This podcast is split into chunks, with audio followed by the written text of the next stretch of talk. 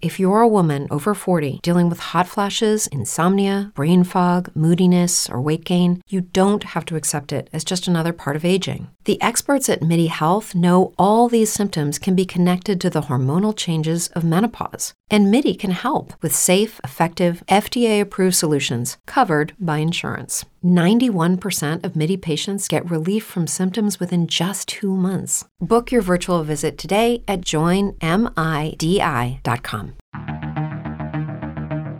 Hola, ¿qué tal? Muy buenas noches. Los saludo a esta hora. Eso, bajamos un poquito el volumen aquí internamente. Eh, ya 251 personas conectadas. Vamos a de una vez a poner fijo, a fijar en nuestro Facebook, este Facebook Live que empezamos a partir de este instante. Los saludo, ya tenemos las 7 de la noche, 30 minutos, y les agradezco muchísimo por estar conectados en un día que entiendo perfectamente, eh, pues es de descanso y, y hay tantas cosas por hacer y hay que organizar para la semana que está entrando y demás. Pues gracias, gracias por acompañarnos. Hoy vamos a hablar de una columna que me parecía muy importante eh, poderla hacer antes de que entre más avanzada la Navidad y les estoy hablando de el papel del Procurador General de la Nación, Fernando Carrillo. Necesitaba escribir una columna, hablado con muchas fuentes, con muchos políticos, congresistas, en fin, funcionarios de muy alto nivel y realmente el papel del procurador está siendo preocupante porque muchos lo ven como un candidato presidencial, como una persona que está haciendo campaña política desde la Procuraduría. Y me pareció que era fundamental Ustedes saben cuál es la función del Procurador General de la Nación, es velar por el, respeto a los derechos humanos, es eh, cuidar la conducta disciplinaria de los funcionarios, en fin, es eh, de alguna manera eh, pues un veedor de muchas conductas en la sociedad y en una democracia como Colombia. Y si el procurador está haciendo campaña política y si el procurador está pensando es en el 2022 y si está pensando es en ser presidente de la República, y no olviden que la Procuraduría es un fortín de puestos, mm, un fortín burocrático. Así que nosotros como sociedad tenemos que cuidar y cuidar mucho eh, lo que ocurre en entidades como la Procuraduría, la Defensoría del Pueblo, la Fiscalía, la Contraloría. Y ustedes saben que muchos ex procuradores, ex fiscales y, demás, y demás, ex contralores, pues han tenido aspiraciones políticas y la verdad es que casi, mejor dicho, siempre han fracasado. Y han fracasado fundamentalmente porque la gente no es boba. Así que vamos a leer mi columna, 1447 personas a esta hora. Buenas noches, voy a saludarlos a ver desde dónde se conectan. Sí, tienen razón. Eh, un abrazo, Diego. Eh, Juan Carlos Agudelo desde Madrid, España. Un saludo, un saludo en el Socorro Santander, eh, por aquí desde Techo. Un abrazo, un abrazo, Jorge Eliezer. Eh, por aquí, Giovanni Real, sí, hablando de ética, sí, señor. Daniel Enrique, un abrazo. 1484 personas. Creo que es muy importante que arranquemos, arranquemos. Efi, uy, Dios mío, las malas palabras no son buenas. Vamos a arrancar y ya enseguida conversamos a propósito de, esta columna que se llama El Procurador Candidato. El Procurador Candidato. Suena mal, ¿no? Un procurador candidato. Y dice así la columna. Es vergonzoso y muy grave que en Colombia el Procurador General de la Nación parezca más un candidato presidencial que el jefe del Ministerio Público. En el mundo político se comenta en voz baja y con preocupación, oigan bien, con preocupación, que Fernando Carrillo está en campaña, en campaña presidencial. Lo que hace, cómo lo hace y lo que dice lo delatan. Pero su candidatura política es bastante precoz y dañina. El país necesita, oigan bien, un disciplinador ejemplar. A mi juicio, Carrillo, Fernando Carrillo, no lo es. Sus resultados, miremos sus resultados. Sus resultados son pobres. ¿Dónde están las grandes investigaciones que ha liderado el Procurador General? Eso sí, ha recorrido el territorio nacional entre besos, abrazos, aplausos, camisetas y discursos populistas. Su estilo es más el de un funcionario oportunista, que solapadamente se atreve a darle órdenes incluso al presidente de la República. Y aquí entro a relatar unos hechos que me parecen muy importantes. ¿Cómo ocurrió durante el inicio del paro? En una carta de 10 puntos prácticamente le dijo a Iván Duque todo lo que tenía que hacer. Y lo combinó. Es que lo combinó. Abro comillas, decía el comunicado. Es imprescindible su participación directa. Cierro comillas. Claro, deja al presidente entonces de alguna manera sin salida. Si el procurador le está diciendo que usted se tiene que sentar y es una exigencia del comité de paro y el procurador complicado. Con tantos escándalos de corrupción, Carrillo solo se dedicó a perseguir a Rodolfo Hernández. ¿Se acuerdan de él? Desesperado por una y otra suspensión, terminó renunciando a la alcaldía de Bucaramanga. La pregunta que queda es, ¿querían sacarlo del camino? Hernández tiene aspiraciones presidenciales. Hernández tiene aspiraciones presidenciales. ¿Qué hizo el procurador con los escandalosos audios revelados en la campaña pasada en los que se evidenciaba la podredumbre de la política en Cartagena? Pues yo les tengo una respuesta y una respuesta muy rápida. Nada, no hizo nada, absolutamente nada. Y no quiero pensar mal, pero por esos días a Fernando Carrillo lo vieron en el Congreso de la República con el presidente del Senado, Lidio García, quien salía salpicado en el escándalo. Por pura coincidencia, García debía tramitar la discusión del impedimento del procurador para conocer sobre las investigaciones de Odebrecht que tuvieran que ver con los intereses de Luis Carlos Sarmiento, su ex jefe, a quien ocultó cuando lo eligieron procurador. Hasta hoy, Lidio no ha dado luz verde para la discusión y curiosamente la Procuraduría tampoco ha avanzado en las investigaciones para descubrir por qué en las grabaciones mencionan al presidente del Senado y a su primo Dumek Turbay, gobernador de Bolívar. Uno se pregunta, ayúdame que yo te ayudaré.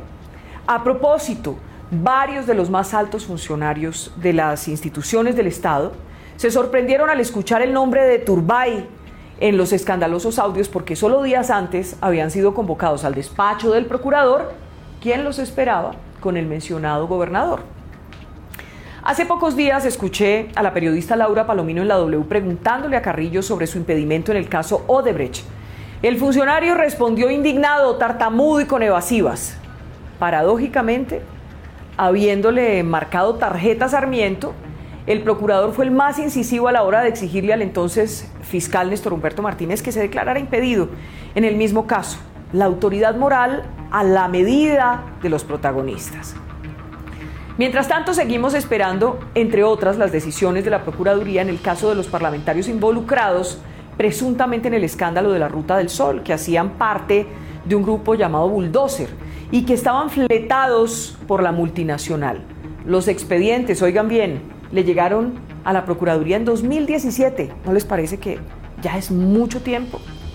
En su lista de logros, Carrillo cuenta con la versión de algunos magistrados y exmagistrados del Consejo Nacional Electoral que aseguran que él fue el verdadero cerebro detrás de la prescripción de las investigaciones por la financiación de Odebrecht a las campañas de Juan Manuel Santos.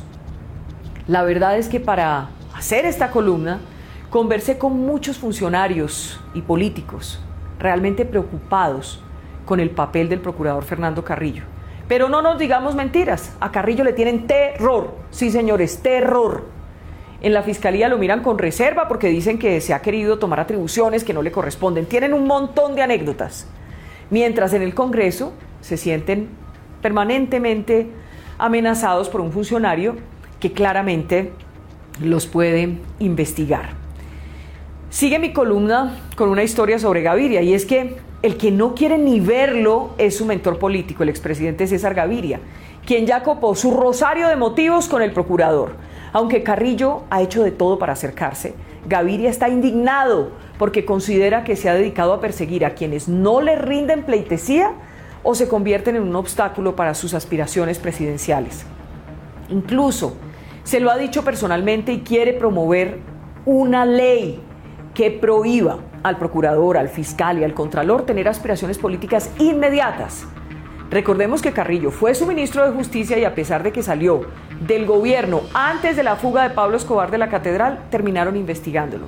Y aunque logró que le revocaran la sanción en su contra, la polémica por estos hechos pues definitivamente no ha terminado.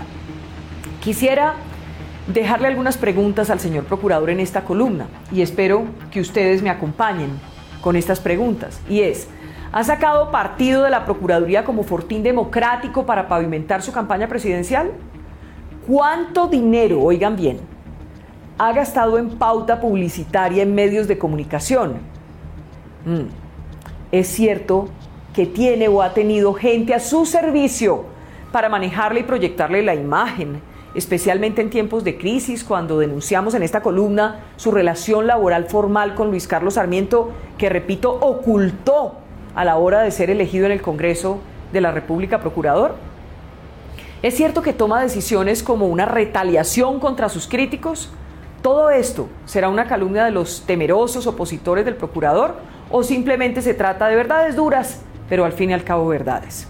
Y finalmente le digo, doctor Fernando Carrillo, si quiere ser presidente, lo primero que tiene que hacer es renunciar y hacer campaña por fuera de la Procuraduría. En Colombia no necesitamos un procurador candidato. Y recuerde, todos los procuradores y fiscales que han sido candidatos presidenciales han padecido el fracaso electoral porque la gente no es boba. No es boba. Y así termina mi columna de hoy sobre el procurador candidato. Entre otras cosas, tuvimos hoy el hashtag numeral el procurador candidato fue tendencia, fue tendencia a Carrillo, fue tendencia a Procuraduría y creció una tendencia que decía procurador renuncie, una tendencia que fue muy fuerte durante todo el día. Así que no podemos dejar que se acabe este año sin hacer esta denuncia, porque no se trata solamente de una opinión, sino que se trata de una denuncia muy clara.